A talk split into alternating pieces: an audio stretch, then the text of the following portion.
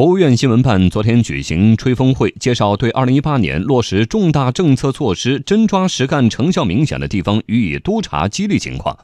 在脱贫攻坚领域，河北等十个省区获得考核奖励，在专项扶贫资金分配上获得倾斜。同时，考核结果也纳入当地领导干部的考核评价中。央广记者吕红桥报道。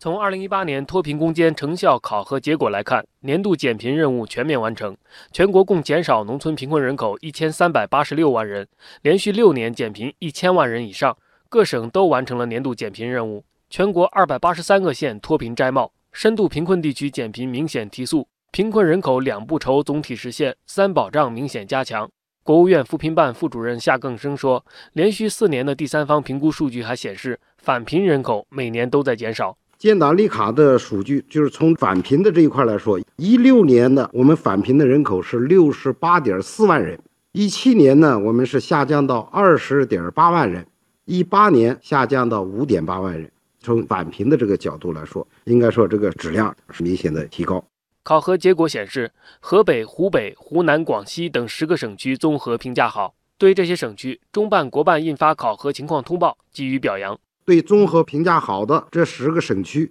在二零一九年中央财政专项扶贫资金分配中，各奖励四亿元，用于支持脱贫攻坚工作。将考核结果送中央组织部，作为对各地各部门主要负责同志和领导班子综合考核评价的重要依据。二零一九年，我国计划再减少一千万以上贫困人口，三百三十个左右贫困县脱贫摘帽。与此同时，对脱贫攻坚的严格考评还将继续。那么，地方怎么才能在脱贫攻坚考核中获得好评？夏更生结合2018年各地的经验说：第一，坚持目标标准和精准方略，做到了扶贫工作务实；第二，责任落实、政策落实、工作落实总体到位，脱贫过程比较扎实；第三，识别准确率、退出准确率、群众满意度都比较好，脱贫结果真实。第四就是考核中发现的问题比较少，脱贫攻坚的成效显著。中央把二零一九年确定为基层减负年。